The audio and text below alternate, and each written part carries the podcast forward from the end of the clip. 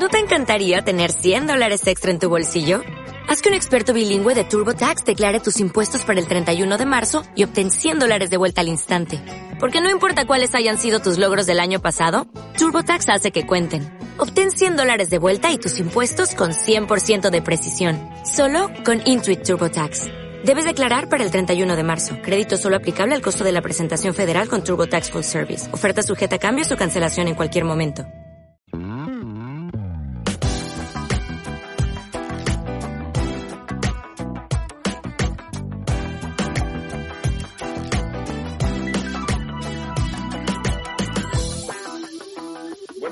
Tardes, amigos y amigas.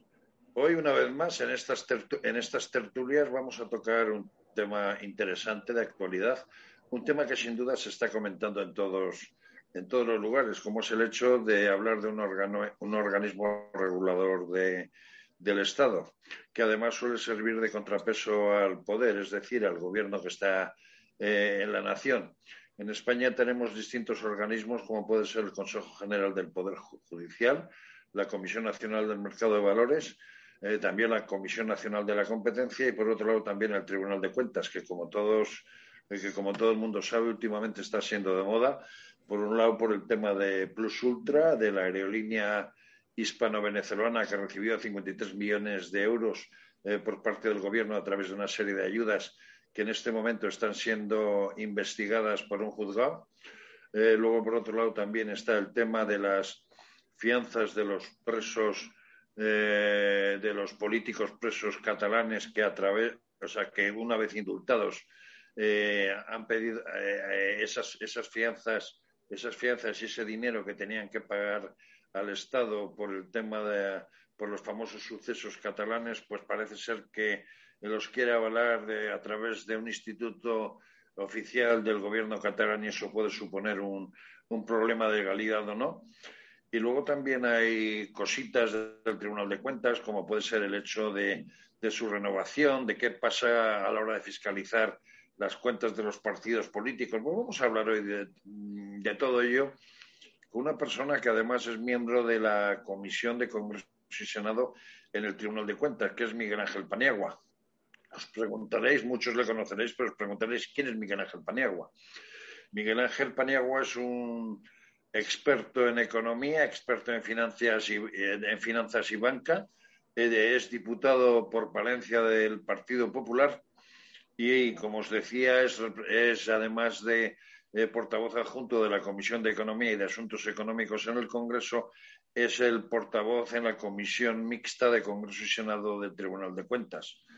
Es una persona que, sin duda, hay que decir que es importante dentro del sector económico del Partido Popular, muy especialmente entre los diputados, porque cuando eh, Miguel Ángel Paniagua habla, eh, muchas veces eh, los compañeros dicen lo ha dicho, lo ha dicho Paniagua y lo que dice Paniagua va a misa, ¿no? Y la prueba es que su trabajo es importante, su trabajo ha sido meritorio, como, como puede ser poco antes de que acabara la, la anterior legislatura en la que estamos ahora, cuando formó parte también como portavoz de la comisión de la comisión de, eh, del Congreso en la que se, se, llevaba a cabo una investigación sobre las causas de la crisis financiera que vivimos allá sobre el 2008 y es de reconocer el trabajo que llevó a cabo en aquel momento teniendo en cuenta que realizó unas conclusiones por aproximadamente unos 200 folios que han sido valoradas y han sido elogiadas por compañeros no solo de su partido, sino de otros partidos. Este es Miguel Ángel Paniagua, a quien saludamos. Eh, buenas tardes, Miguel Ángel. Hola, eh, buenas tardes, Miguel Ángel. Y buenas Tardes, buenas tardes a, la asociación. ¿Mm? ¿Nos oyes? Bueno, Miguel. sí, os oigo, os oigo. He, perdido un momentillo. Sí, sí, os oigo. ¿Me oís? Decía que nos expliques un poco qué es el Tribunal de Cuentas, sus funciones y un poco todo, todo ese, toda esa explicación inicial para entrar en el fragor del debate. Cuando quieras, Miguel Ángel. Perfecto. Ciso, mm. es muy conciso para no, para no para no aburrir y yo creo que es mejor a través del coloquio eh, poder profundizar en, los temas, ¿no? Mm. Quiero pediros disculpas porque estoy en un hotel y los wifi de los hoteles a veces son un poco inestables y espero que vaya y que salga todo, que salga todo bien. Bueno, el Tribunal de Cuentas, eh, como bien decía Eugenio, es un órgano constitucional. Eh, la Constitución es la que ha definido y instituido este, este órgano. Es el supremo órgano fiscalizador de las cuentas y de la gestión económica del Estado, así como del sector público. Y después, en la ley orgánica que, que va a, desarrollar eh, las funciones del Tribunal de Cuentas, se añade también el control de los partidos políticos. Eh, sus funciones propias son dos y después veremos un poco cómo está organizado el Tribunal de Cuentas y veremos las dos eh, funciones que están divididas en dos secciones dentro del Tribunal de Cuentas. Por una parte, la fiscalización externa permanente de la actividad económica.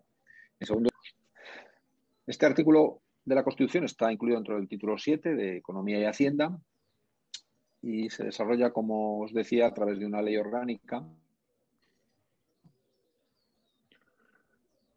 Sabéis que las leyes orgánicas son eh, ex cortes generales, lo cual tiene su importancia. Si, bueno, luego, porque luego puede salir un poco alguna, algún tema sobre el tema de la renovación y la posible modificación de, las, de la elección de, los miembros del Consejo del Tribunal.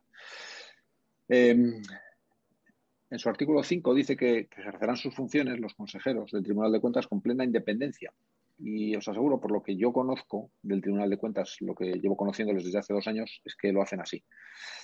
Y, lógicamente, sometimiento al, ordenamiento jurídico. Y después es importante el artículo noveno porque habla de la función fiscalizadora se referirá al sometimiento de la actividad económico-financiera del sector público a los siguientes principios.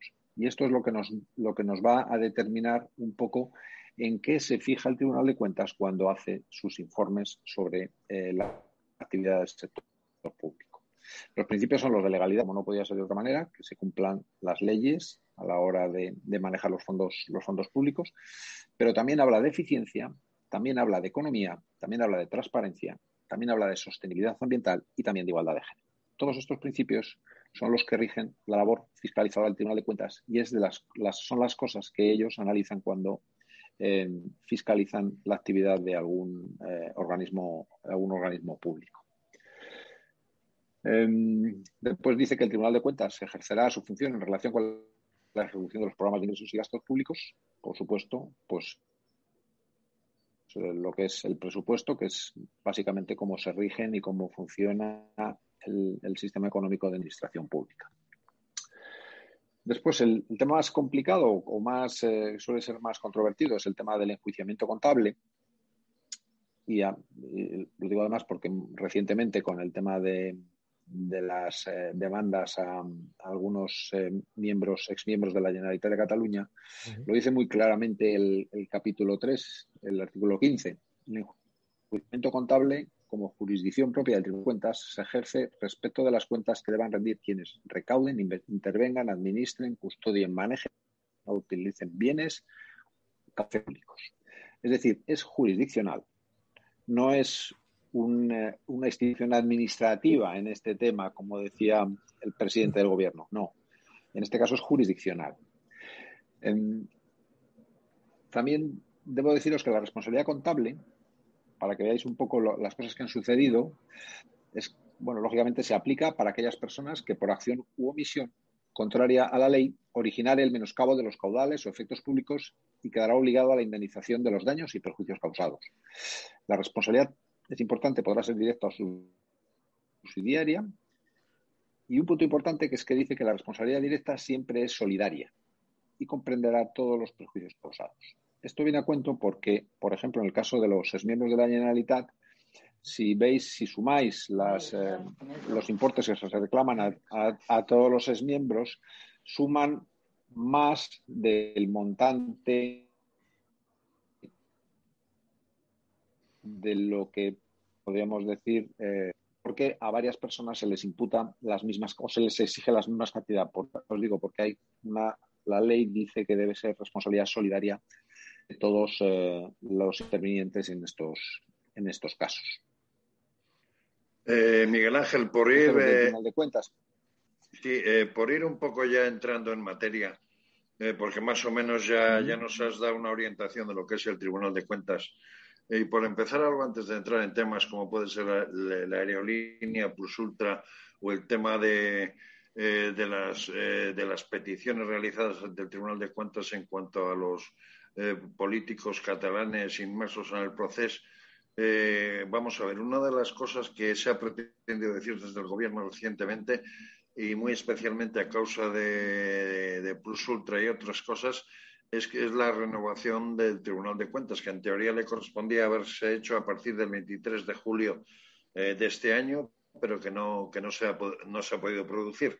Y hablando de, esa renovación, se quería achacar el hecho de que la presidenta Ana Mariscal de Gante pues provenía de, haber sido anteriormente miembro de, de, un partido político. ¿Hasta qué punto está garantizado el hecho de la, de la independencia del Tribunal de Cuentas? Bueno, está garantizado por ley y os aseguro que está garantizado por los hechos, porque si veis los informes y las resoluciones del Tribunal de Cuentas, es que no tiene, o sea, no, no, no perdona a nadie, vamos. Es decir, hay informes y reclamaciones a partidos políticos desde hace, no sé, desde los últimos seis años, siete, ocho años. Yo creo que a todos los partidos políticos, casi todos han tenido alguna incidencia. Eh, las instituciones, a toda la administración pública, eh, incluidas comunidades autónomas y ayuntamientos, aquellas que no tienen consejo de cuentas en su, en su propia comunidad autónoma, fiscaliza y, los resultados no tienen nada que ver con el partido que esté, que esté gobernando. Luego hay otro hecho, Miguel Ángel, que así es. Luego sí hay otro hecho importante a la hora de hablar del Tribunal de Cuentas. Que sí, es que es. Sí. Sí que es un Sí, Miguel Ángel. Dime, No, decía que hay, otro hecho, que hay otro hecho importante que además. Sí, hay otro, hay otro hecho importante que garantiza, que, garantiza en sí mismo la independencia del Tribunal de Cuentas, como es el hecho de que además de existir un Tribunal de Cuentas central, vamos a decir, eh, que tiene ámbito más o menos eh, de la nación o estatal o, o nacional, existen tribunales de cuentas en distintas comunidades autónomas, prácticamente en casi todas, y no son de la misma composición política que puede ser el, Tribunal de Cuentas Central, por llamarlo de alguna forma. Entonces, eso de alguna, de alguna manera eh, da lugar a que se pueda, se pueda suponer que pueda haber una independencia, ¿no? Porque, a ver, el, eh, las decisiones del Tribunal de Cuentas del País Vasco o de o del Tribunal de Cuentas de Andalucía o la Sindicatura Catalana o, o demás no tienen nada no tiene nada que ver con lo que el Tribunal de Cuentas Central dictamina, ¿no? Así es. Em, ya os digo que la parte que tiene que ver con las comunidades autónomas y, entes locales, entidades locales, y aquellas comunidades autónomas que no tienen ninguna institución en su propia comunidad autónoma, la hace el Tribunal de Cuentas Nacional. Pero en aquellas que lo tiene, pues eh, lo hacen directamente los, los consejos de cuentas o las sindicaturas que haya en cada, en cada comunidad autónoma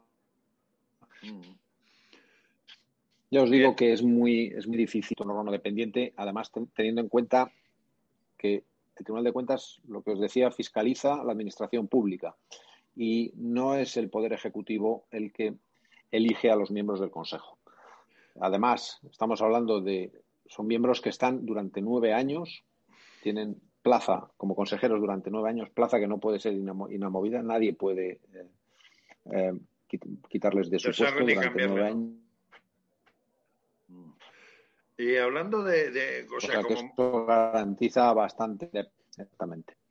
Hablando un poco del modelo de trabajo del Tribunal de Cuentas, quizás el tema de los temas más actuales que se ha producido ha sido una vez que ya, que ya hemos tenido la pandemia y una vez que, que se han producido ciertas crisis en empresas, ha sido esos 53 millones de euros dados por eh, eh, por el gobierno a una compañía aérea eh, en teoría española, pero español-venezolana, concretamente la compañía Plus Ultra, y ahí se ha generado una importante polémica por la forma de las ayudas y luego también por la fiscalización que, ha llevado a cabo el Tribunal de Cuentas hasta un determinado momento, ¿no? Desde ese aspecto que, o sea, Así es. una cosa. Sí, decía de, o sea, ¿qué se puede decir un poco de cuál ha sido la actuación del Tribunal de Cuentas con respecto a la aerolínea Plus Ultra?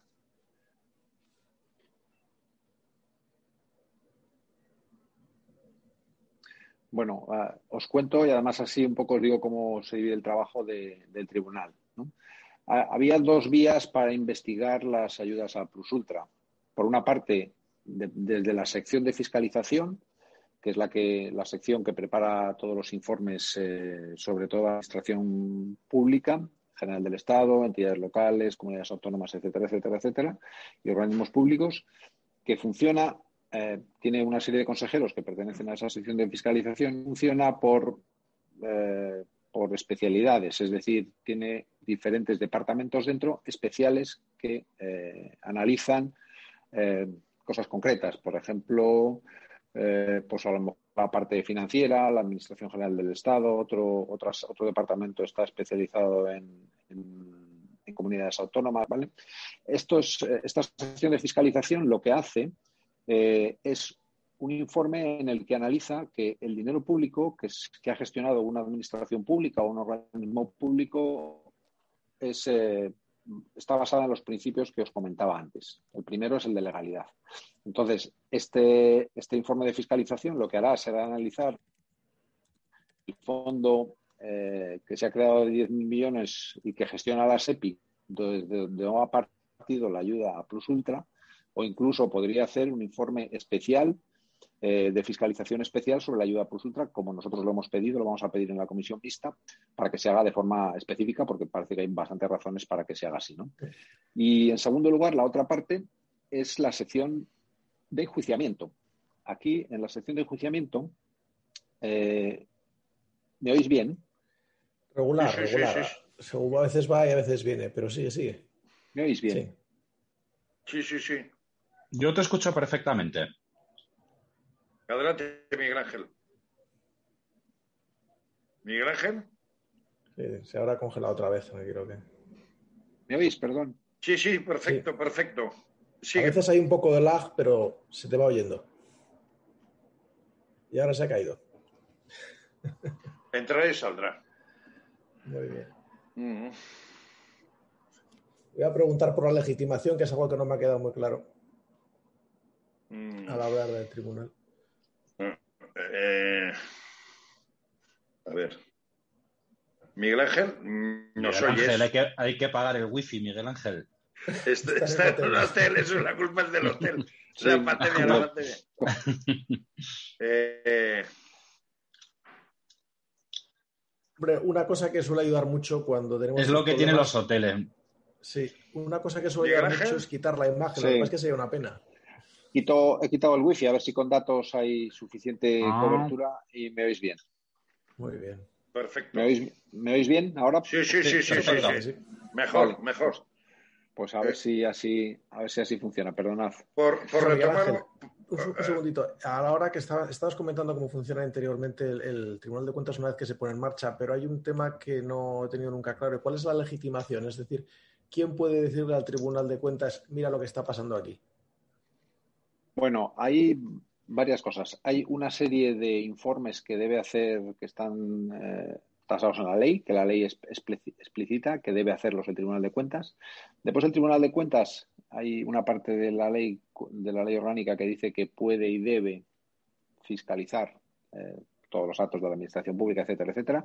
Es decir, que puede, es decir, que ellos pueden decidir investigar cualquier eh, situación, cualquier administración pública, cualquier organismo público, etcétera, etcétera. ¿Vale? Hay eh, algunos que hace, ya os decía, de forma automática todos los años, otros los puede decidir, ellos hacen un, un eh, una previsión de informes al finalizar el año para el año siguiente, pero después durante el año por situaciones o por actualidad o porque surja alguna noticia de lo que sea, pues pueden iniciar otro tipo de informes de, fiscalización. Y en cuanto a la parte de, responsabilidad contable, del enjuiciamiento contable, esto va por temas, no, no, va, no, no, hay temas genéricos, claro, es cuando se destapan sobre todo a través de los informes de fiscalización unas posi posibles eh, posibles eh, causas para poder enjuiciar eh, por responsabilidad contable a algún miembro de, alguna administración pública, porque por su actuación pues haya supuesto una pérdida de, dinero, de bienes públicos o de caudales públicos. Un poco de oficio, ¿no? Ellos mismos Eso es un poco de, oficio. También puede presentarse, eh, puede, puede presentarse por, por, los partidos políticos, por ejemplo, que es como ha pasado ahora con el tema de Plus Ultra y en el caso de, Ciudadanos. Y, también lo puede presentar alguna administración del Estado. Seguramente, no, no estoy seguro, pero seguramente la Intervención General del Estado, eh, la Fiscalía, la la abogacía del Estado, la Fiscalía también pueda iniciarlo. Hay que tener en cuenta que el Tribunal de Cuentas tiene un fiscal exclusivo para eh, los temas del Tribunal de Cuentas, un fiscal asignado exclusivamente al Tribunal de Cuentas. Y para fijaros con el tema de la independencia, eh, estaba durante estos años que gobernó el Partido Popular eh, y que eligió, porque teníamos mayoría en el Congreso y en el Senado, a los miembros del, Consejo, a los consejeros del Tribunal de Cuentas, y ahora el Gobierno podía haber cambiado ese, ese fiscal eh, que está asignado al Tribunal de Cuentas, pero no lo ha hecho. O sea, ha seguido manteniendo al mismo fiscal, o sea que no había ninguna duda sobre la independencia incluso del fiscal que trabaja dentro del Tribunal de Cuentas.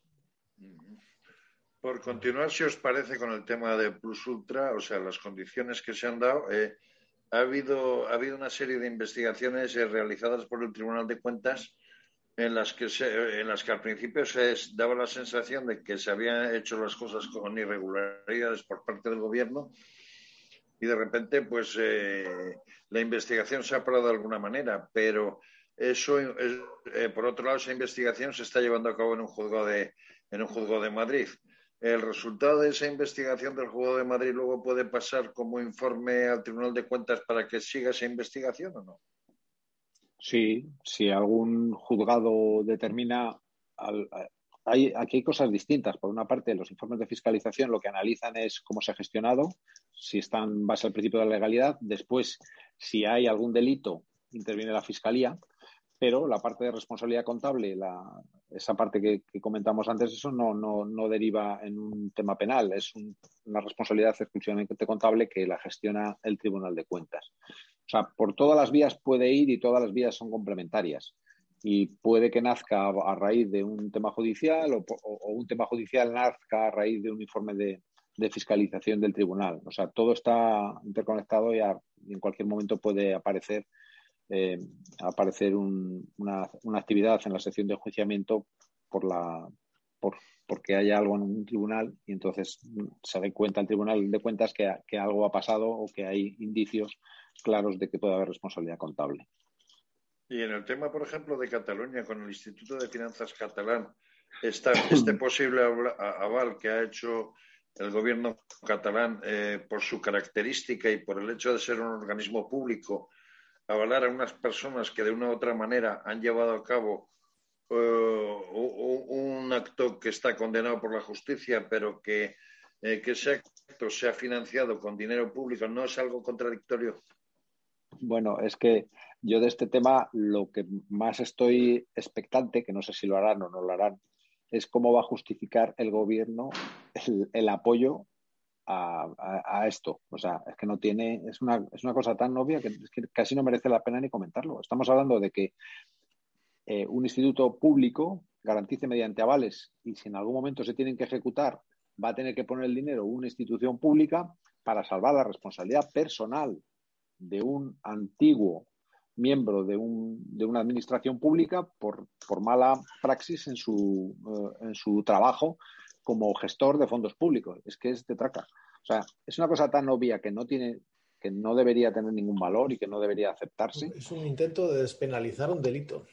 Exacto. Entonces, claro, y que yo la verdad es que estoy, sobre todo lo más expectante estoy a ver cómo, cómo la gente eh, justifica, el gobierno sobre todo, cómo puede, es capaz de justificar eh, la inacción ante una, situación como esta.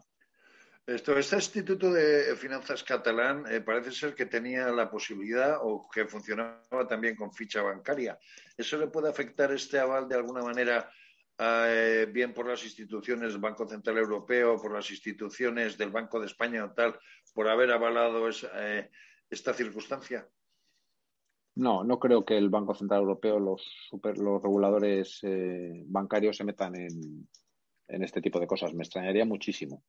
Esto tiene un, es un tema muy. España, ¿no? Sí, pero es un tema muy político y yo creo que no, no, no creo que el Banco de España eh, se meta a, analizar un poco qué, a quién avala o no avala una entidad financiera. Eh, normalmente los, este tipo de, como el ICO, el Instituto de Crédito Oficial, también tiene ficha bancaria porque siempre a veces necesitan eh, hacer alguna de las funciones que, te exige la ficha bancaria y normalmente la suelen tener. vamos a ver, y hablando de, eh, hablando del tema de, la renovación que decía antes, de alguna manera eh, ha habido ataques furibundos por parte del presidente del gobierno, quizás derivados por el hecho de que no puede controlar eh, esa institución que para él puede ser fundamental, por ejemplo, con el tema de las ayudas a, Plus Ultra. Entonces, el hecho de que en un futuro no se renueve este, este tribunal eh, pueden llevar a cabo algún tipo de maniobra, como se intentó con el Consejo General del Poder Judicial respecto a cambiar de alguna manera la ley para que para dejarlo casi sin efecto al Tribunal de eh, al Tribunal de Cuentas, como se intentó con el Consejo General del Poder Judicial, o eso no es posible. Bueno, todo es posible. yo de, este gobierno me creo, no, no, no, descarto nada, no descarto nada porque son capaces, el tema del Consejo General del Poder Judicial ha sido Europa que les ha parado, pero si no, iban de cabeza a modificar, eh, a modificar la legislación. Aquí podrían hacerlo lo mismo, porque esto es una ley orgánica la que, la que, la que lleva el Tribunal, de, el Tribunal de Cuentas y es una ley que necesita mayoría absoluta. Si tienen 176 diputados y, y no sé exactamente cuántos son los senadores, pues tendrían, tendrían la mayoría suficiente para cambiar la ley orgánica y cambiar la forma de elección de los miembros del Consejo. O sea que podrían hacerlo también te digo que, eh, yo estoy tranquilo porque está Europa detrás, igual que ha estado en, otras ocasiones. Llevan, dos años con los informes del Estado, ¿cómo se llama? El, Estado de Derecho, o los informes sobre el Estado de Derecho, en los que tienen el ojo muy puesto en lo que se hace sobre el tema judicial y sobre el tema de control de corrupción, etcétera, en España. Y ahí, bueno, es evidente que esto pinta mucho. Y, además es que es terrible porque están eh, forzando la máquina para la renovación de, los consejeros del Tribunal de Cuentas eh, porque hay para que porque hay casos que tienen que ver con su gobierno y que va a analizar el Tribunal de Cuentas si quieren cambiarlo cuanto antes. O sea, van a poner ya lo que te están diciendo es que vamos a poner a gente que no va a investigar nuestras cosas. Es que es terrible. Es que si yo fuera uno de los miembros designados por el Partido Socialista diría, pues no. O sea, yo no lo aceptaría en ningún caso, porque es que ya nos están anticipando que van a ser gente a la que van a poder doblar y que, no son independientes y que van a actuar bajo su bajo su llevan con la etiqueta de, prevaricadores por anticipado. Claro han intentado vender que la gente que está ahora mismo pues que lo son y no es cierto porque además hablo por ejemplo de, de Mariscal de Gante y, por ejemplo, en la sala de juiciamiento, los casos van por, por orden. Es decir, llega uno, le toca al, departamento 1, luego al departamento 2, luego al departamento 3 y no está en el de Mariscal Delante, por ejemplo, el tema de Plus Ultra. Y el tema de los catalanes, creo que sí, pero el tema de Plus Ultra, por ejemplo, no. Es decir, que eso es. Eh, depende de a quién le toque. O sea, que no, no hay nada que. Alguien que pueda asignar este tema a una persona que puede ser más proclive a, tener una resolución concreta. No, mm. no, no tiene nada que ver. Nos habías contado, Miguel Ángel, que. Sí, perdona, digo que nos habías contado, Miguel Ángel, que, los miembros de este Consejo del Tribunal de Cuentas se eligen por nueve años, no se les puede tocar y los elige el legislativo. Pero, ¿por qué procedimiento? ¿También por cuotas o es por acuerdo o cómo funciona? Bueno, es por acuerdo porque se exige una mayoría de tres quintos tanto del Congreso como del Senado. Entonces, claro, se exige, tiene que haber acuerdo, porque una mayoría tan, tan amplia necesita, necesita Son 220 diputados, ¿no?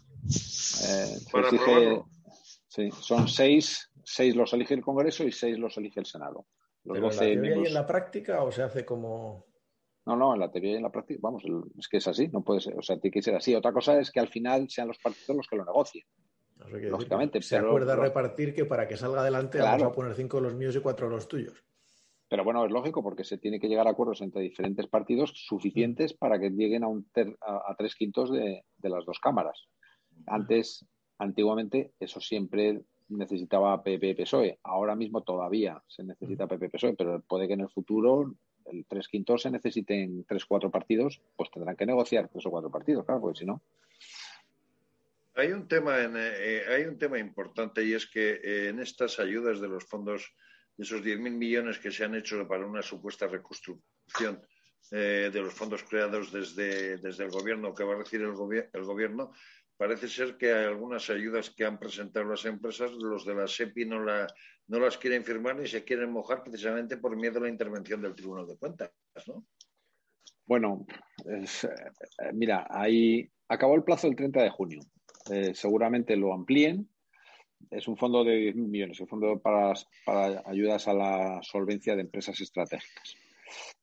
Pues eh, desde que salió el caso de Plus Ultra, sabéis que ha, habido dos miembros del gobierno que estaban en la comisión que gestionaba esos fondos, han, dejado el gobierno, dos, yo creo que era un secretario de Estado y un director general o algo así, y eh, no habían concedido ninguna más hasta la, última semana o, un par de semanas antes de que acabara el plazo que, aprobaron otra. O sea, está absolutamente vacío de concesiones y claro, no se atreven.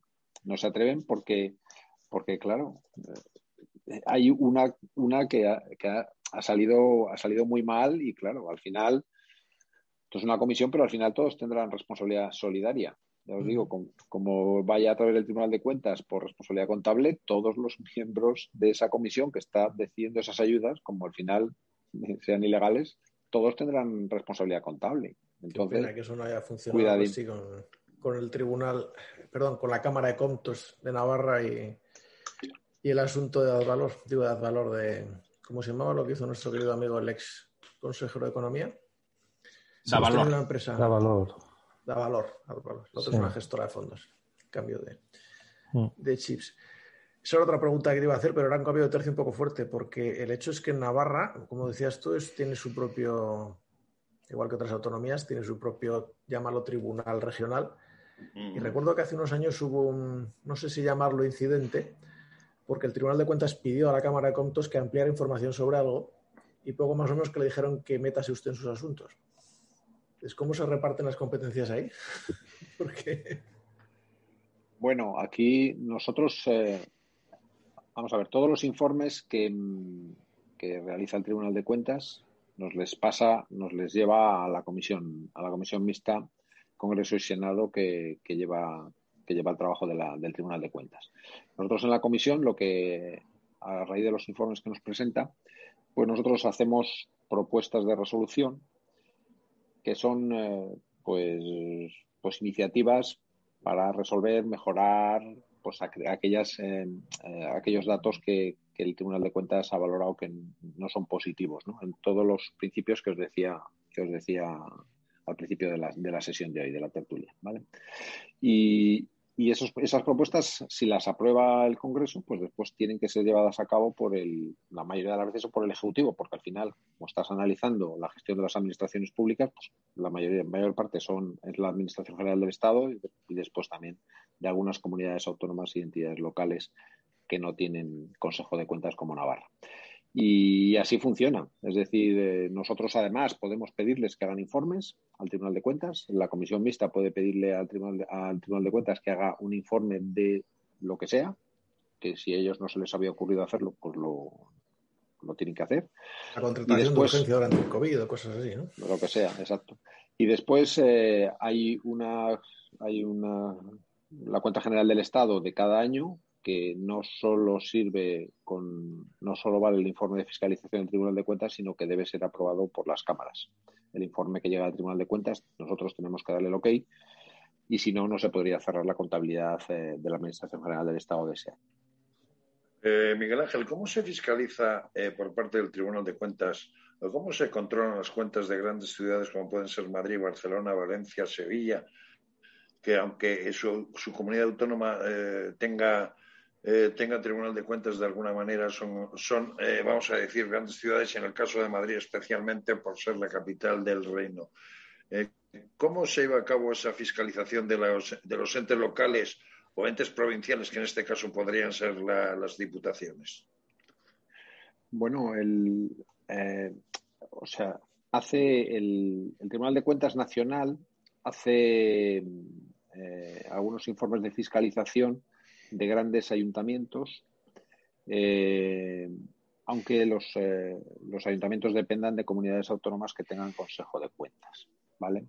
Algunos informes que, que prepara, que tienen interés nacional de grandes ayuntamientos, no lo, no lo suele hacer de los pequeños, los pequeños se, manejan mejor a través de las cámaras de las cámaras autonómicas o de las que no tienen pues ellos mismos pero los que se hacen normalmente son más temáticos y eh, de los grandes ayuntamientos y, se incluyen todos los grandes ayuntamientos a nivel nacional. Eso se puede hacer aunque tengan aunque tengan consejo de cuentas. Pues lo que hacen quiere decir si conocéis a cualquier persona que trabaja en la administración pública que tiene que ver con secretario, interventor o así, pues al Tribunal de Cuentas les, eh, les teme, porque es como los que conocéis también la, o los que conocéis la empresa privada y habéis tenido a un auditor alguna vez, pues es una cosa parecida.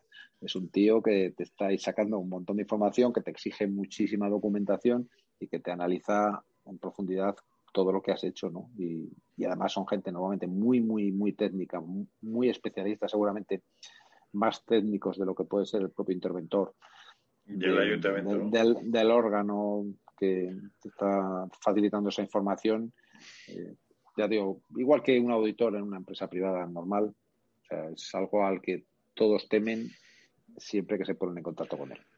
Y por, sí, eh, a ver, eh, estoy siguiendo cosas un poco por orden, pero, o sea, ahora preguntar también vosotros, pero eh, ahora, con esto de la pandemia, pues al principio de la pandemia, a cuenta de aquellas cosas de las de las mascarillas, de la compra de mascarillas, respiradores y de ese tipo de cosas, se, estuvo comprando de una forma un poco eh, con desbarajuste, se estuvo comprando por distintas administraciones y todo este tipo de, cosas. Eh, ¿Puede salir algún jaleo gordo por las actuaciones del Ministerio de Sanidad o de otros entes autonómicos por la compra de mascarillas y todo aquello a raíz de la pandemia, porque creo que ha habido sobreprecios, creo que ha habido desbarajuste en los intermediarios y tanto entes locales que han comprado como entes eh, regionales como el propio gobierno, pues ha habido cosas que no están muy claras, ¿no?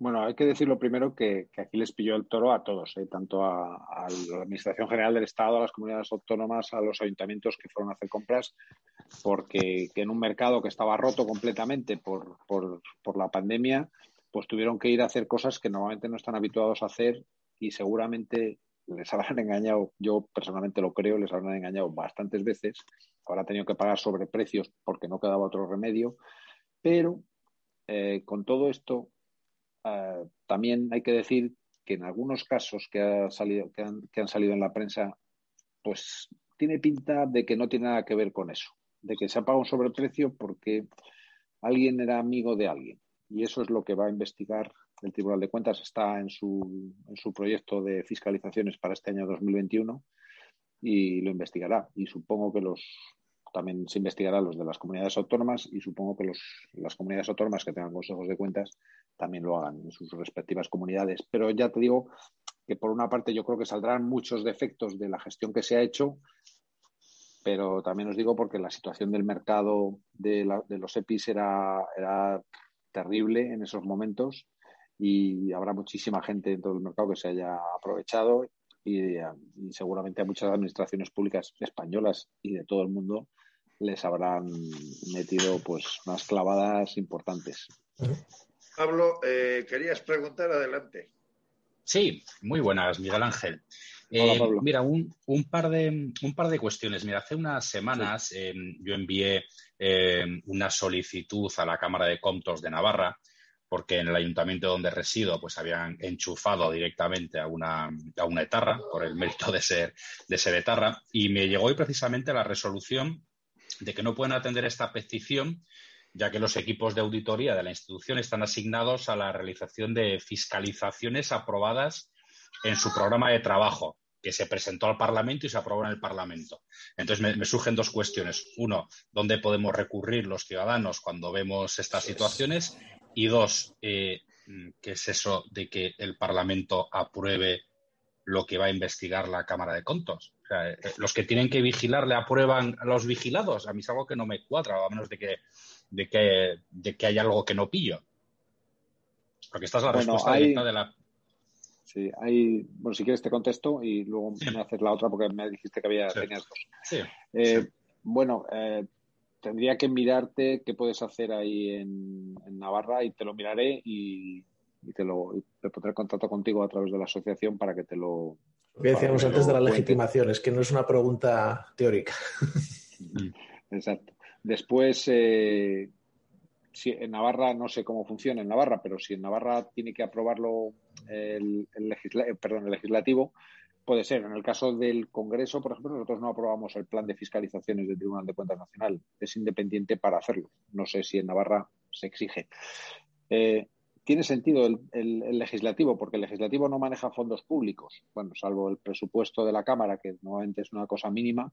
Entonces, es más lógico que igual que se elige eh, los miembros del Tribunal de Cuentas, los miembros del Consejo del Tribunal de Cuentas por parte del Legislativo, se controle también por parte del Legislativo, porque el, el que no puede intervenir es el Poder Ejecutivo, porque el Poder Ejecutivo es el que maneja los fondos y son los fiscalizados.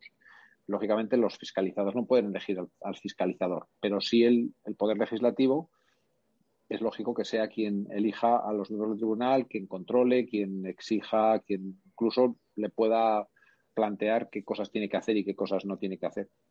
Eh, pues a mí me parece lógico que sea el Poder Legislativo el que lo el que controle porque no es no son los fiscalizados, los fiscalizados es el Poder Ejecutivo. Otra cosa es el tema de los partidos políticos en España. ese es otro tema, pero ese es otro tema. Pero ese es tema para una convención, no para una charla. Sí. Claro, ese es otro tema, pero o sea, si nos basamos en la división de poderes, es lógico que sea el Poder Legislativo el que elija, el que ponga los límites a los tribunales de cuentas, el que les exija lo que tienen que hacer o no. Eh, en el caso que has planteado tú, a mí me parece muy raro porque siempre todos los tribunales de cuentas, los, lo que yo sé del Tribunal Nacional, por ejemplo, eh, siempre hacen, aparte de las, eh, de las previsiones que tienen de informes para el año para el año en curso, en este caso para el 2021, siempre pueden hacer informes adicionales en caso de que surja pues, alguna necesidad, algún indicio, alguna comunicación, alguna información relevante sobre esos temas. O sea que a mí no me parece, o sea, no me parece una razón, salvo que en la ley navarra esté establecido que el, la Cámara solo puede hacer informes sobre aquello que se plantee en, la solicitud que se hace a principio de año. Es, no es así porque hace dos años se hizo otra instancia para otro tema y lo, y lo investigaron. Ahora lo que alegan es que no disponen de medios. No sé si es una. una... es, una, excusa, Muy, absurda, ¿no? porque depende del Parlamento financieramente y, en instalaciones y en todo. O sea. Sí, no. a ver, si igual es un ángulo un poco raro, pero es como la justicia ordinaria. Si tienes legitimación para pedir que se investigue algo, tardarán más o menos, tardarán este año el que viene, pero si estás legitimado, tienes la obligación de hacerlo. Si no estás legitimado, es otra historia. Por eso preguntaba la legitimación específicamente quién tiene, porque si, si solamente son instituciones eh, de la administración del Estado, de lo que sea, o un partido político, pues tenemos un problema. Si todo lo demás es optativo, como le ha pasado a Pablo. Pues... Eh, pero bueno, de todas maneras, ya te, digo que preguntaré a ver qué puedes hacer y a quién puedes recurrir. Muchas gracias, Miguel Ángel. Pero en el caso, en el caso, Pablo, que tú comentabas, al ser eh, la creación de un puesto de trabajo para una persona que proviene de ETA y tal y cual, quizás lo que habría que investigar no es tanto el hecho de, de, la creación de ese puesto de trabajo, sino que si existe partida para pagarle el sueldo y de qué manera se está manejando. Con lo cual, yo eso lo veo personalmente eh, eh, en, un, en una institución más parecida a lo que puede ser defensor del pueblo o alguna cosa de esas que no en sí mismo al, al Tribunal de Cuentas. ¿eh? Pienso. A ver, eh, Miguel es que, es que es una, eso iba a través de una lista de contratación pública que la han enchufado ahí cuando estaba más esta persona y el propio Tribunal Superior de Justicia de Navarra eh, le denegó volver a su plaza anterior. O sea, es un tema, bueno, no sé exactamente cuál, pero bueno, me parecía que era el organismo al que recurrir. El principio de la que decías también, Miguel Ángel. el Tribunal de Cuentas Sí, el, Tribunal de Cuentas, de hecho, nos ha, nos ha traído informes de las contrataciones que ha hecho, por ejemplo, algunas comunidades autónomas. Castilla-La Mancha, por ejemplo. Nos trajo, nos llegó un informe que, hizo sobre eso. O sea que, sí, que está dentro de sus funciones. Mm. Eh, Miguel, eh, Miguel Olza, querías Aquí estoy. Eh, bueno, gracias Eugenio y Miguel por moderar y gracias Miguel Ángel por estar con nosotros. Lo mío es una reflexión, una curiosidad que tengo. A ver, los que estamos en este foro creo que tenemos bastante claro qué está ocurriendo, no solo con el Tribunal de Cuentas, sino con otros organismos y cómo, eh, digamos, nosotros que somos enamorados de la división de poderes y muchos de nosotros del concepto de liberalismo, eh, vemos cómo el Poder Ejecutivo, sin, sin ningún tipo de sonrojo, pretende hacer injerencias constantes. Injerencias y desacreditaciones cuando los otros poderes no eh, hacen lo que a ellos les interesa, utilizando para ello la maquinaria mediática, etcétera, etcétera, etcétera.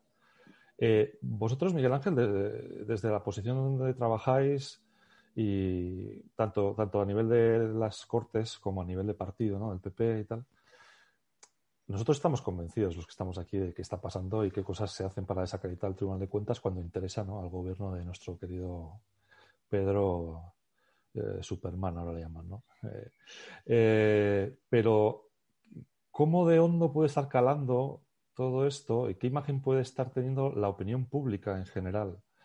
Los ciudadanos de AP, de todo tipo de estratos sociales, tendencias políticas, a los que les pueden decir, oye, Tribunal de Cuentas, el asunto de si Plus Ultra por aquí o por allá, ¿hasta qué punto, si tú eliges una persona al azar a la que hacer una encuesta pública de opinión, te puede decir, sí, sí, sí, esos, esos fachas comprados por el PP, ¿no? O te pueden decir, o te pueden decir, jolines, eh, de los pocos reductos de independencia y hasta eso nuestro amigo Sánchez eh, lo quiere monopolizar cual eh, cacique totalitario que quiere implementar su estrategia de ingeniería social. que desde vuestra posición, desde donde tú estás viendo todas estas cosas, Miguel Ángel, ¿qué, qué feeling tienes sobre esto? Bueno, gracias a ti, Miguel. Eh, yo creo que es muy negativo porque tenemos que pensar que venimos de, la, anterior crisis financiera fue una crisis social y política también muy importante. Y entonces eh, es, muy endeble, es muy endeble la sujeción que tiene ahora el Estado de Derecho y nuestras instituciones después de estos años y después de esta dura crisis y después de la irrupción de partidos populistas que al final lo que intentan es desacreditar el, sistema que, tenemos, eh, que hemos pactado entre todos y que tenemos implantado. ¿no? Entonces, cualquier ataque, eh, pues está haciendo un daño especial y más desde el gobierno de la nación. Es eh, absolutamente. Porque para mucha gente el gobierno de la nación tiene un punto de credibilidad. Y claro, aprovechar ese, esa credibilidad que tiene el gobierno de la nación para atentar contra las instituciones del Estado hace que gente que todavía confiaba en ellas, pues empiece a planteárselo o a desconfiar.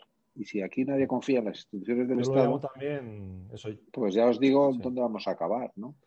Pero por otra parte, yo lo ya soy, además, tú dices credibilidad, le, ah, perdón, perdón, le llamo presunción de veracidad como lo que redacta un árbitro de cualquier deporte de élite en su acta. Es que se le da, yo que he estado metido en el tema a nivel amateur en el baloncesto, al acta arbitral, por ejemplo, se le da presunción de veracidad, porque se considera que es una autoridad independiente y, honesta, ¿sabes? Pues estamos Pues mira, pero el otro día, a mí yo os digo que yo estoy preocupado porque creo que es eh, muy negativo. Pero el otro día un periodista me preguntó, y además a raíz de lo que has comentado tú de qué opina una persona si haces una encuesta, dice una cosa o la contraria. Y resulta que ahora hay gente apoyando al Tribunal de Cuentas o apoyando al Consejo General del Poder Judicial, al Tribunal Constitucional, al Tribunal Supremo, cosas que nunca habían ocurrido. Entonces, a lo mejor lo que eh, tanto ataque al final lo que está provocando o una consecuencia que es una reacción positiva de mucha gente que nunca se había planteado apoyar a las instituciones del Estado y apoyar nuestro sistema y que ahora dice, pues mira, voy a defenderlo de forma activa, que antes no lo habían hecho nunca. Y eso puede ser también una parte positiva o una consecuencia positiva que pueda tener todo esto. También te digo que si no es así, que si la gente no se implica, al final eh, esto acabará reventando porque, claro, esto va cada vez va increciendo, cada vez hay más críticas, más ataques de mm. unas instituciones contra otras y esto, no, si seguimos así, desde luego, no, tiene fin. O, la gente, los ciudadanos se implican o no, hay nada que hacer. Pero Miguel Ángel, hay una cosa que tú sueles decir, sobre todo en las comisiones, te he oído muy recientemente y creo que además creo que fue, no sé si en la de Asuntos Económicos o en la del Tribunal de Cuentas, que tú decías que uno de los graves problemas que tiene en España es la falta de cultura financiera en cierto caso o la falta de cultura económica en otro. Pero en estas cosas, o sea, la gente le pregunta lo que es el Tribunal de Cuentas y no tiene ni puñetera idea de lo que es. A la gente le preguntas cuáles son las funciones del Tribunal de Cuentas y solo se creen que el Tribunal de Cuentas está ahí de unos señores que se reúnen una vez al mes y cobran 5.000 euros por decir algo, ¿no? Y, eso, no, o sea, son organismos importantes, son organismos que representan al Estado y en sí mismos son parte de lo que yo decía en la presentación, son ese contrapeso que tiene que tener el gobierno para saber cómo actúa, porque ahora mismo, ahora mismo, por ejemplo, una de las cosas que se está comentando en España, ahora que estamos a puntito de, de las vacaciones es que en la Mareta, en ese palacio que, que, es de patrimonio del Estado, pues Pedro Sánchez ha hecho unas obras y que si se va a ir allí, que no quiere que nadie, la gente sepa y tal y cual. Y eso es muchas veces lo que ocurre. O sea, la gente, hoy el Tribunal de Cuentas, y muchas veces también la propia prensa tiene la culpa, porque desde el gobierno se tira, se mueven ciertos hilos y hacen que la gente esté desinformada, ¿no? Sí, sí. Sí, pero eh, es que te, he perdido un poco la parte inicial que me habías dicho de la, de la pregunta. Repítemela, por favor, Eugenio. No, decía, decía que el hecho de, o sea, del hecho de que ahora tú decías que la gente a veces apoya ahora al Tribunal de Cuentas y tal. Ah, sí, eh, sí, sí. Tú sueles decir en muchas ocasiones que hay falta de cultura financiera o falta de cultura política en el sentido de que no conocemos los organismos de, o sea, de fiscalizadores, organismos reguladores, que no sabemos cómo funcionan, que no tienen la publicidad adecuada para saber el trabajo que hacen. Y luego, claro, no es lo mismo lo que te publica un medio X que el medio Z, ¿no? Sí. Lógicamente, la, educación política o la educación en, nuestros, en nuestro sistema constitucional y en nuestras instituciones, yo creo que sería muy positivo. Sería muy positivo para, para el desarrollo y para el devenir del país. Pero, bueno, no se hace, pues no, no hay un, hay un pequeño interés a nivel, se hace una pequeña formación en los colegios, pero muy, muy general. Yo que tengo hijos y he visto lo que, lo que me han traído, la verdad, a casa no es, no es suficiente. No es suficiente lo que les, lo que les comentan, porque además no se incide, yo no he visto nunca que se incida en la importancia, la importancia de, de este sistema de, de ese sistema en España, en un país como España que ha pasado lo que ha pasado, lo que ha pasado, lo que hemos visto, lo que, lo que nos ha lo que nos ha trasladado nuestra historia. Entonces, el conocimiento siempre ayuda y la educación es el principal, principal la principal vacuna contra, contra muchos virus eh, sociales y políticos. Y, pero ya os digo que ahora mismo hay gente que, aunque no sepa nada del Tribunal de Cuentas o del Consejo General del Poder Judicial, les defiende a muerte. No, no, sabe por qué ni tiene ni idea. Pero, lo que el no problema es que es de oigas. O sea, que lo defiende de, hay gente que, que valora, hay gente que valora nuestro sistema, sabe los beneficios y el bienestar que ha creado este sistema desde, desde hace más de 40 años y no quieren quedarse sin él. Hay gente que ya empieza a tener claro que esto hay que defenderlo. Y eso es positivo, sí. Yo creo que se está viendo en varias, llámalo ramas de la sociedad civil, por ejemplo, con el asunto de Mascolel, salieron distintas asociaciones de profesores, distintos grupos a, protestar, no ya en España, sino a explicar a los eh, profesores extranjeros que le defendían que se estaban equivocando y lo que era el Tribunal de Cuentas y lo que no era. Se escribieron unas cuantas cartas, se enviaron comunicaciones y se consiguió que se retractara, por ejemplo, el, bueno, el responsable de academia a nivel europeo, un señor que, que digamos representa a la mayor parte de la Academia Europea. No se consiguió con todos, pero quiero decir, la sociedad civil se moviliza, pero se llega hasta donde llega. Allí el problema es que la sociedad civil no es quien tiene que educar a la gente ni el que tiene que cambiar el plan de estudios. Para eso están los partidos. Pero ya entramos en lo que decías antes, de cuidado con los partidos españoles. Bueno, no, yo creo que son más las instituciones, no, no los partidos. No creo que el partido deba ser el que eduque. Eh, aunque no es el que marca la verdad es que algunos, algunos sí, eso sí. sí que tiene que ser a través del nivel educativo, a, través de la formación, efectivamente. A, través de eso tiene que ser. La educación es que es muy importante para todo. Para cualquier cosa que nos planteemos, si conseguimos que la gente tenga más conocimiento y sabiduría e información, pues es que todo es mucho mejor y todo es mucho más fácil. Claro, para la gente que quiere actuar de forma honesta, ah, no para la gente que quiere controlar el Estado, que es que el problema es que cada vez hay más gente que quiere controlar el Estado. y sociales. Permíteme una maldad, Miguel Ángel. Permíteme una, maldad. El problema creo que está justamente en lo que hemos dicho. Hay una razón por la que la gente no sabe y es porque no puede usar ese sistema. Es lo que decíamos antes. Cuando Pablo intenta conseguir que intervenga uno de esos tribunales o cámaras de cuentas para defender algo que sabe que es un abuso, mejor dicho, para combatir algo que sabe que es un abuso, se le da largas o se le esquiva. Es cuando vemos cosas complicadas, vemos que los únicos que están pudiendo hacer uso del sistema son otras administraciones o los propios partidos. Es decir, el ciudadano no tiene acceso a esa palanca, por lo tanto, al ciudadano le da completamente igual esa palanca. Es lógico que no la conozca.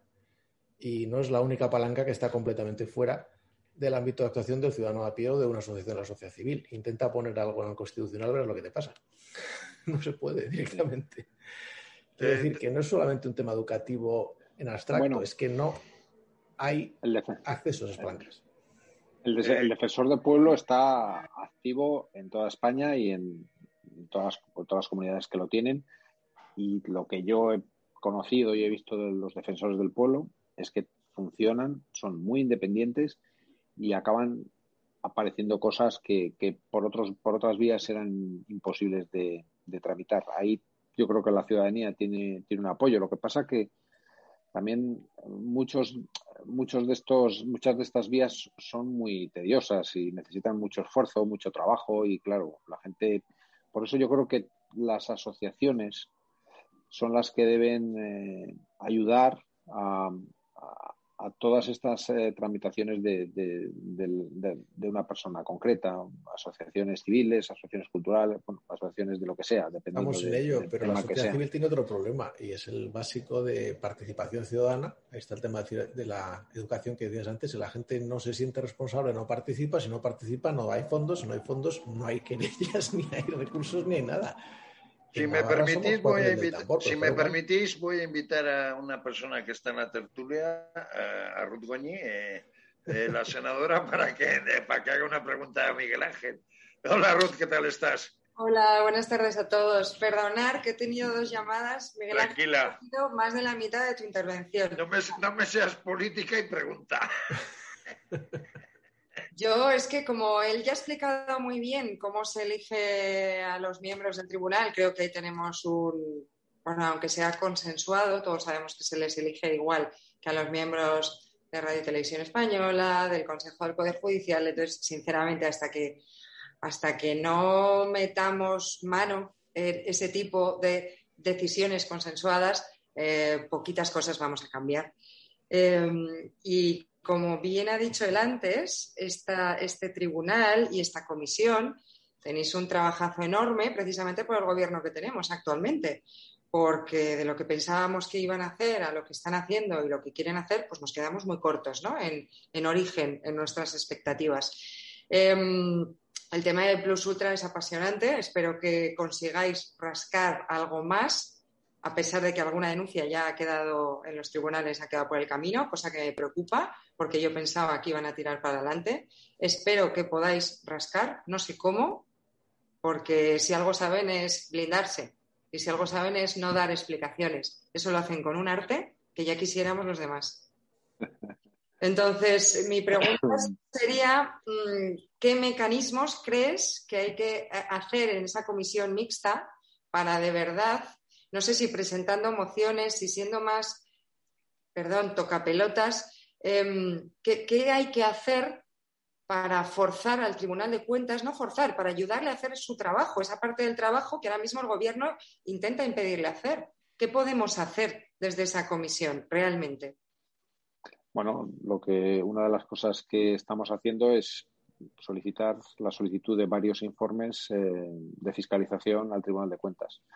Pero la Comisión, como el Congreso, como el Senado, tiene el mismo problema que tienen que tienen todos, que es que hay unas mayorías que deciden lo que se aprueba y lo que no se aprueba. Eh, en algunas cosas muy sensibles, eh, cosas normales, seguramente los grupos que apoyan al gobierno seguramente les, les apoyarán, pero en otros temas que son ya más sensibles y que hay una opinión pública o, hay suficiente información en el mercado, por decirlo de alguna manera, que, que, generas, eh, que genera dudas, Aquí ya eh, los partidos que apoyan al gobierno ya no les apoyan de forma, es decir, los, no los partidos de la coalición, sino el resto de partidos, Esquerra, PNV, los partidos regionalistas, ahí empiezan a tener dudas en apoyarles. Entonces ahí es donde tenemos una oportunidad y es un trabajo que tenemos que hacer los portavoces, que tenemos que gestionarlo de la mejor manera posible para conseguir los apoyos en, esos informes que, hemos presentado. Nosotros hemos presentado uno exclusivo de Plus Ultra, exclusivo, un informe de fiscalización exclusivo, aparte del que se vaya a hacer del, Fondo de Apoyo a la Solvencia de Empresas Estratégicas, porque hay suficientes datos para, hacer un informe único, hay suficientes eh, dudas y además se está trasladando a la, a la opinión pública pues una idea de que, de que se maneja el dinero por parte del Estado de, cualquier manera, ¿no? Y eso no es nada bueno. Entonces, creo que se merece un informe, aunque solo sea para ratificar que lo han hecho bien. Eso también sería importante. O sea, si el, Tribunal de Cuentas dijera se ha hecho fenomenal, pues también sería una buena, una buena, una buena resolución, porque al final todos los españoles dirían, pues ya estamos tranquilos. Ya está. Sería surrealista si el informe dijera eso. Ya me gustaría a mí que pudiera decir eso. Señal de que no habían metido la mano tan al fondo. Pero bueno, con, el, PNV, con, el, PNV sería suficiente en esa comisión para que ese informe salga adelante. Porque ahí sí que hay. No, hace falta más, ¿no? Claro, es que ahí tenemos el problema. Ahí tenemos el problema. En el Senado hay veces que solo el PNV. Bueno, sí, pero tenemos, tenemos al, grupo mixto, tenemos al grupo mixto que en las comisiones, como sabéis, no van todos los partidos del grupo mixto, sino que va una representación, que a veces hay un diputado, dos o tres, o, diputados y senadores, y ahí a veces tenemos oportunidades, porque depende de quién sea el representante del grupo mixto, eh, depende si es de algún partido regionalista mm, o no, bueno, en algunos casos es eh, de, UPN, en algunos casos es de, de Forasturias, en, bueno, pero en otros casos a veces también de algún partido regionalista que ante cosas de estas intenta evitar siempre escándalos o que pueda llegar a su, a su territorio que han apoyado al gobierno en alguna cosa así, que, que, la ciudadanía ya piensa que, es, que se ha hecho mal. Entonces ahí siempre tenemos oportunidades. Con el grupo mixto también tenemos oportunidades. Eh, yo te haría una pregunta puñetera como ciudadano y lo he leído hoy y la verdad que me ha dejado muy asombrado. Resulta que en el reparto de fondos que ha hecho Pedro Sánchez a las comunidades autónomas, en base a esos 4.000 millones de euros derivados de, del daño que le ha causado la pandemia, resulta que a Madrid le ha quitado 790 millones. Ante eso, Madrid, ¿qué puede hacer? Eh, ¿Reclamar al maestro Armero y al Tribunal de Cuentas o qué? Porque una cosa es eh, eh, vamos a decir, la obligación de esos fondos desde el punto de vista proporcional al número de habitantes, etcétera, etcétera, etcétera. Este tipo de cosas no las puede tocar no sería importante que las tocara el Tribunal de Cuentas o algún organismo aparte del Consejo de Política Fiscal para que haya una ecuanimidad desde el punto de vista del reparto de fondos públicos y dineros del Estado hacia las comunidades autónomas? Pues no es absolutamente discrecional. Ese, es el problema. Esos fondos son absolutamente discrecionales. Se ha puesto un baremo. Por eso te preguntaba, porque es, es se ha puesto unas, Claro, pero al final, o sea, si el gobierno no puede tomar ese tipo de decisiones, pues mal vamos. Otra cosa es que se equivoque y las, lo haga mal. En este caso, a mí me parece que se equivoca, pero él, ¿cómo no va a poder el Estado decidir, o el gobierno, perdón, cómo no va a poder el gobierno decidir a quién reparte o no reparte fondos Francamente, Miguel Ángel, yo creo para que ayuda habría, habría cosa es que se equivoque. que. Digo que habría argumentos para defender que habría que tener una ley de financiación autonómica con criterios objetivos que diga un poco lo que se ha dicho antes, proporcional a la población, proporcional al gasto, proporcional a algo, no simplemente arbitrario. Bueno, no, el sistema de financiación autonómica es, eh, es razonable, es razonado. Está con criterios. Razonado, pero al final no voy a decir Otra completamente arbitrario, pero casi.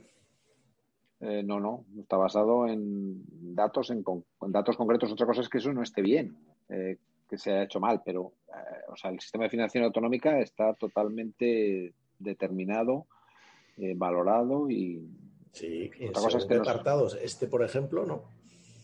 No, este no. Esto no es va- financiación autonómica como este va- tal, efectivamente, pero Eso, es el reparto va- de una financiación, si quieres, extraordinaria por causas Exacto. de emergencia general y que se reparte. Claro, pero tiene Eh, sentido que si es extraordinaria. por poner- una- perdona, Miguel Ángel, pero por un poner un reparto ejemplo- extraordinario. Pero por poner un ejemplo, hace tres años, justo un poco antes de que Mariano Rajoy abandonara la presidencia de- del gobierno por la moción de censura, en el Parlamento de Andalucía se aprobó un dictamen que se reclamaba al Estado 4.000 millones de euros que correspondían a las devoluciones del IVA, que en sí mismo era dinero que tenía que ser en ese caso para los andaluces.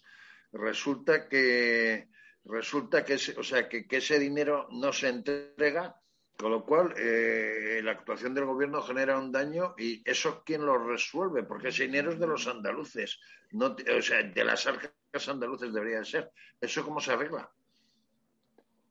Bueno, ahí hay la vía judicial.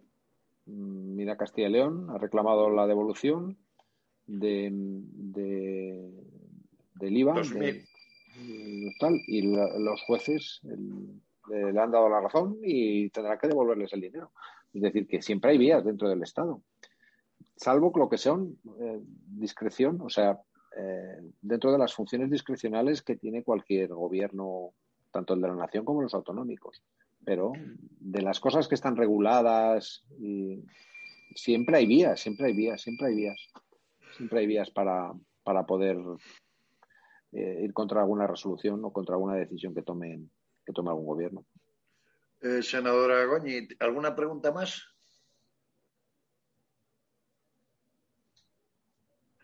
Sonido. Cerra el micro. Micrófono, por favor. Perdonas un segundo. ¿Sí? ¿Alguna pregunta más? No, pregunta no. A mí me gustaría ayudar a que esas solicitudes de informe salieran. Con lo cual, como desde el Senado y desde el Grupo Mixto eh, se va, va el portavoz. Dependiendo qué temas salgan en la comisión, habrá que intentar eh, que vaya un portavoz o vaya otro para que la solicitud de informe sea más favorable. Eh, yo me ciño a lo que puedo echar, en lo que puedo ayudar y ahí puedo ayudar.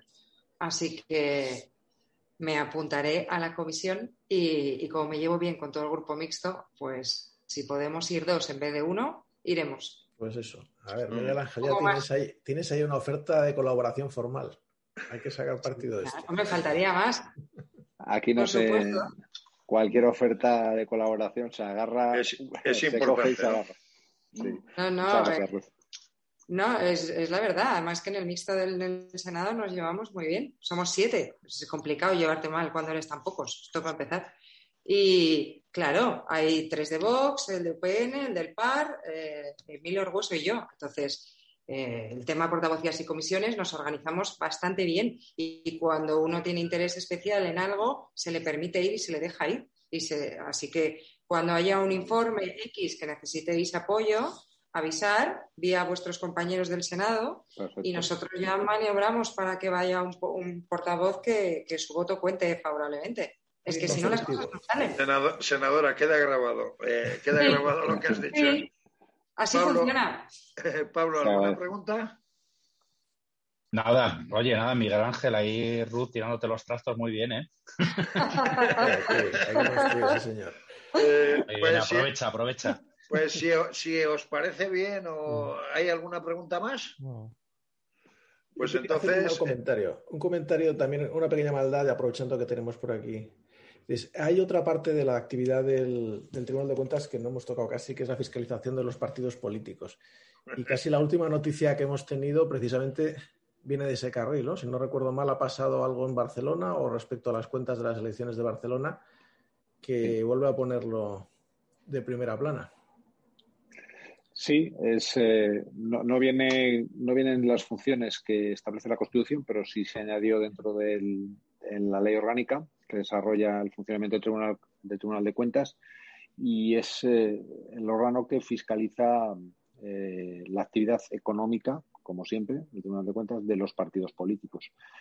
Y lo hace y, ahora mismo tenemos pendiente, bueno, hay un tema judicial que salió a raíz de un, del informe de, del Tribunal de Cuentas sobre Podemos, que es todo el tema neurona y que está judicializado porque la Fiscalía eh, empezó a mover el tema a raíz del informe de fiscalización del Tribunal de Cuentas, la, Fiscalía del propio Tribunal de Cuentas.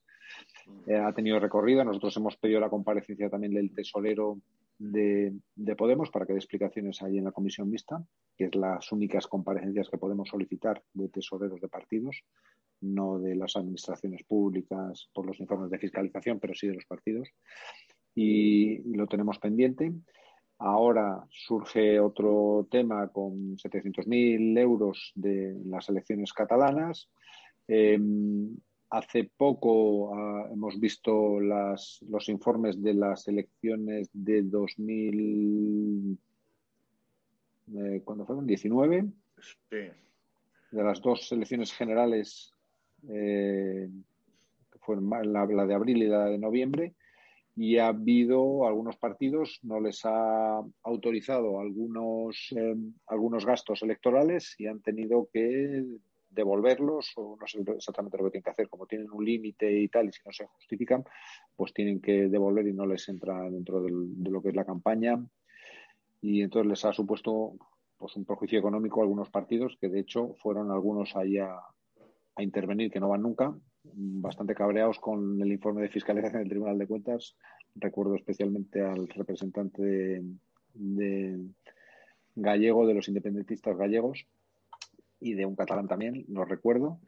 Y hay para todos, o sea que ahora mismo está el caso este que acaba de salir y después el tema de Podemos son los que están más, porque a veces lo que identifica es algunas partidas que no están bien eh, bueno, se reclama y ya está. A veces no tiene ningún recorrido más que eh, la reclamación de esas cantidades. Pero a veces, si la Fiscalía ve indicios de, algún delito, pues entonces se, pone en marcha ya los procedimientos judiciales. Como ya os digo, que el único caso que tenemos ahora es el de Podemos. Los que pues venían a regenerar la política, concretamente. Pues si no tenéis otras preguntas y tal, yo creo que podemos dar prácticamente por por finalizada esta amena conferencia, charla, tertulia que hemos tenido. Darle las gracias a Miguel Ángel Paniagua por su participación y hasta una próxima ocasión. Y como hay mucha gente que estará a punto de empezar el verano, pues feliz verano. ¿eh? Oye, muchísimas gracias por invitarme. Ha estado súper a gusto. podéis contar conmigo para lo que queráis y, y cualquier duda que tengáis podéis poneros en contacto conmigo y estaré encantado de, echaros una mano, miraré lo de Pablo y a ver qué, vías tiene y, os lo trasladaré. Y, y muchísimas gracias a Ruth por su ofrecimiento, que ya te digo que lo cogemos. Para eso estamos. Yo en cuanto pueda me apunto a la comisión. Lo sé, lo sé. Gracias. Muchísimas gracias, bueno, Ángel. Y gracias a la asociación. Muchas gracias. Hasta, hasta pronto a todos y un abrazo. Y, mucha, y mucha fuerza, Miguel Ángel Ruz, que, mm. que menuda.